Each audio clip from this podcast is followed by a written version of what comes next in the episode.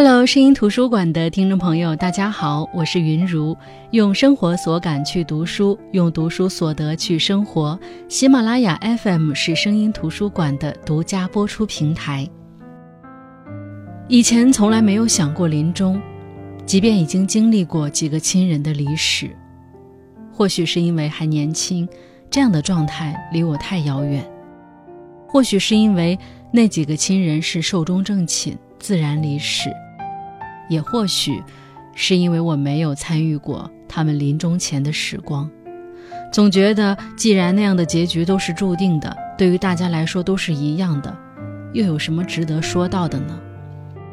直到工作上遇到一位前辈的父亲离世，我们作为同事送去安慰，他面对我们不无感伤地说：“他最后悔的一件事，就是在父亲无药可救的时候。”把他送去了 ICU，浑身插满管子，没有家人陪伴，毫无生命尊严地度过了人生最后的时光。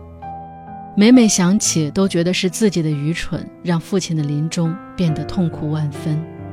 如果那时候选择出院，一家人陪在父亲身边，聊聊过往的美好，帮他达成未完成的心愿，想必他会走得更加安详。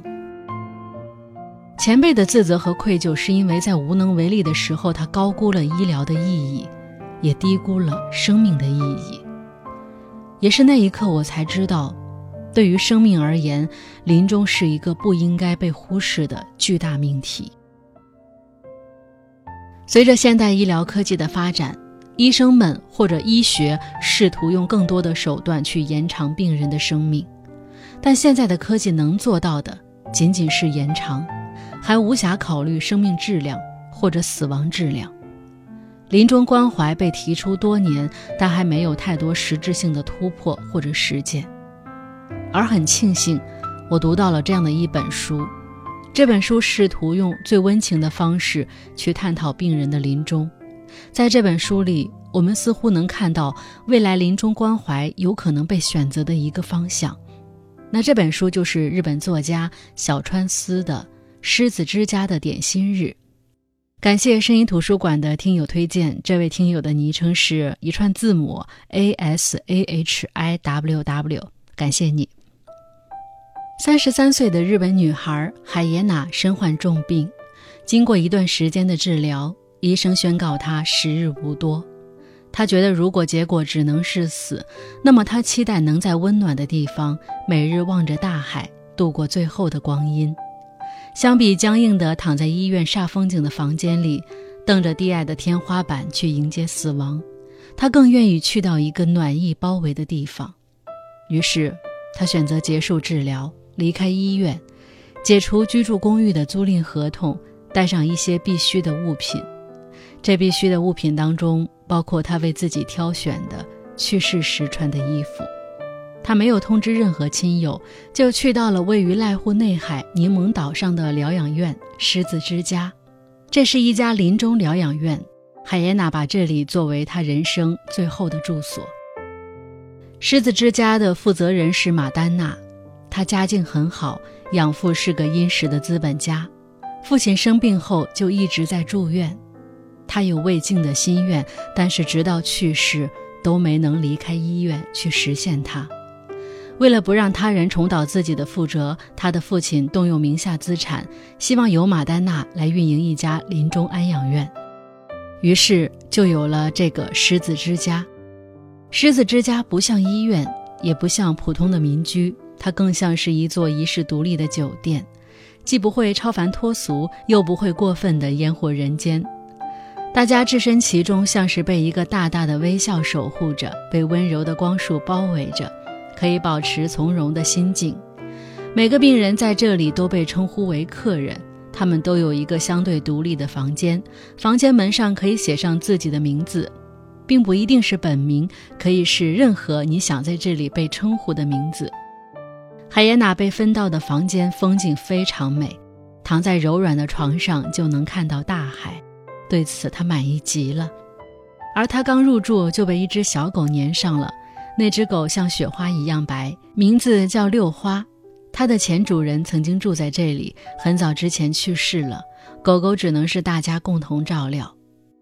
海耶娜一入住狮子之家，六花仿佛就成了他专属的宠物一样，非常喜欢黏着他。没有结婚，没有孩子，甚至因为疾病摘除了子宫的海耶娜，从小的心愿就是要一只狗，但她从未如愿。一直以为会孑然一身的他，没想到上天会在他临终前安排一条狗狗陪伴他。他觉得这是神明对他的一次显灵。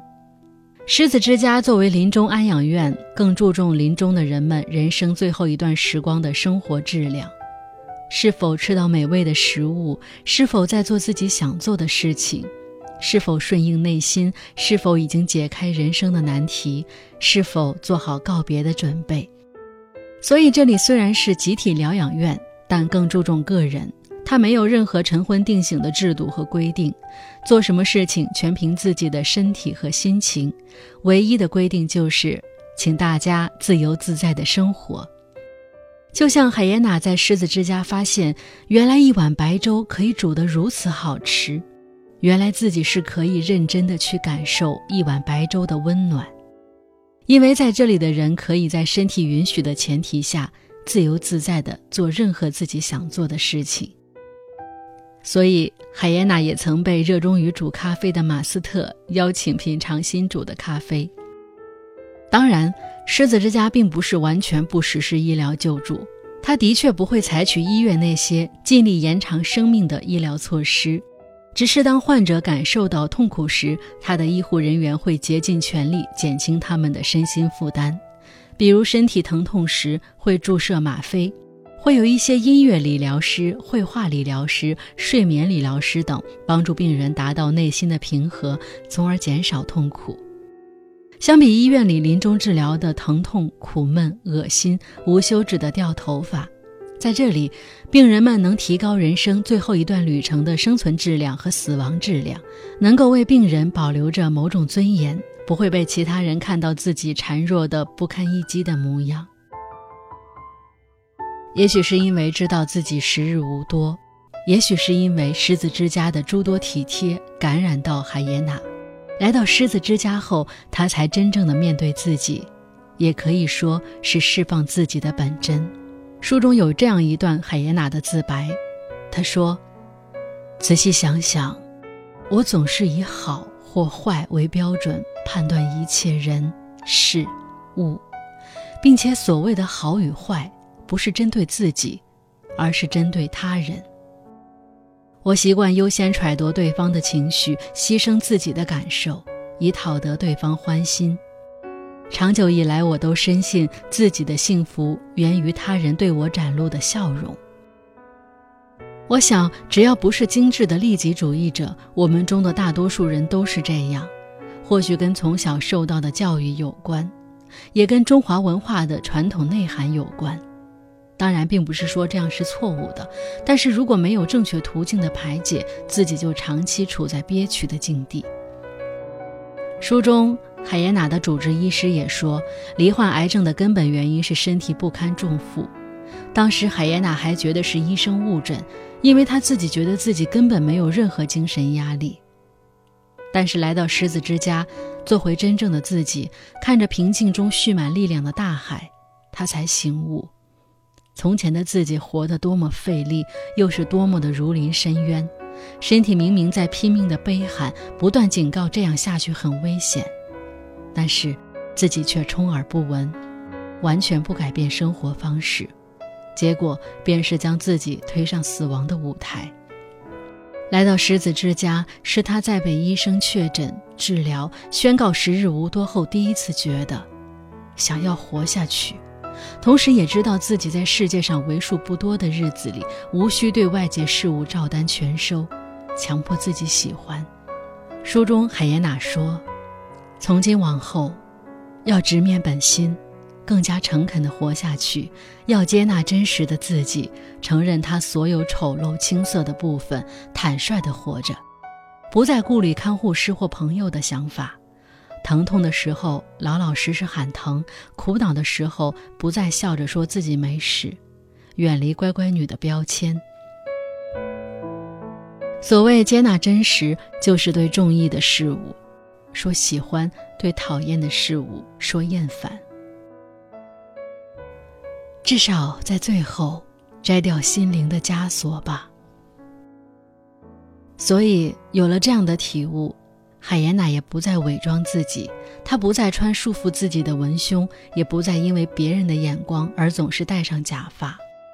她认识了很多和她一样走到人生末路的人，也知晓了他们各自身上的故事，比如一本正经活了一辈子。入住狮子之家，开始走无厘头路线的素鸟周先生，比如始终坚信将不幸一口吸入肺腑，再化为感激呼出，你的人生终会闪闪发光的修女奶奶；再比如接受不了自己得了绝症，执着地觉得所有人都要害他的著名作词人。海耶娜在狮子之家还邂逅了爱情，那是在柠檬岛上种植葡萄园、酿葡萄酒的田阳帝君。一个是生命垂危、随时可能离开的病人，一个是孔武有力、散发勃勃生机的人。因为一场偶遇以及偶遇后的一次正式的约会，他们心知肚明地把自己的爱交出去，却又不能承诺什么天长地久。他们之间的互动看似小心翼翼，实则大胆至极。甚至他们大胆地约定，在海耶娜死后的第三天黄昏。田阳帝君要带着小狗狗六花，来到海边，朝天空挥手。那个时候，海耶娜一定会在天空看着他们。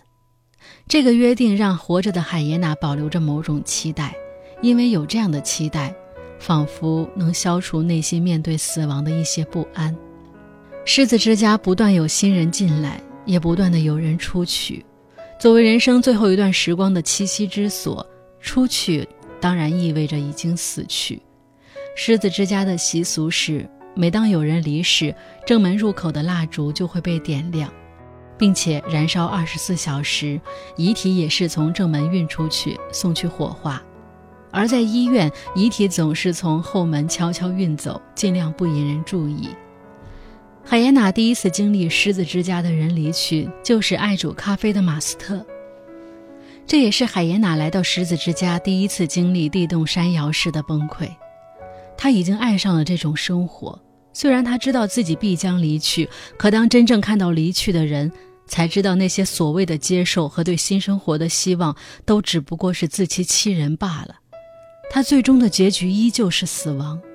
感觉状态还行的时候，他有那么一瞬间觉得，癌细胞或许会从体内消失。如今看来，不管怎样，结局就是注定的。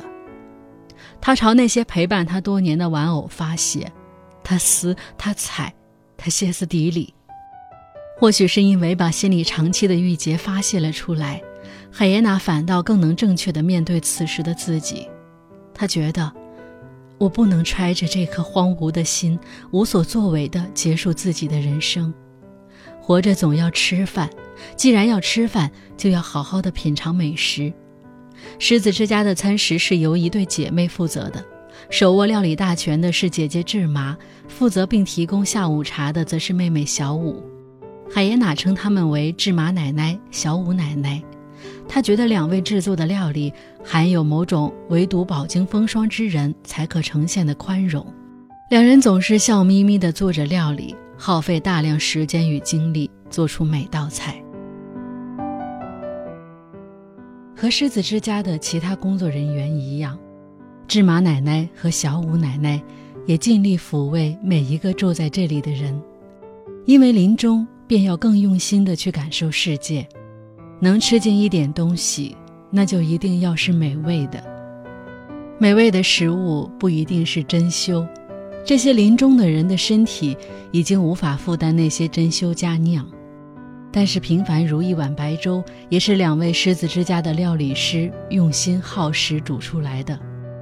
更别说狮子之家三餐并不要求客人一定准时，有些人错过饭点，仍旧可以去临时用餐，享受芝麻奶奶和小五奶奶的特别关照。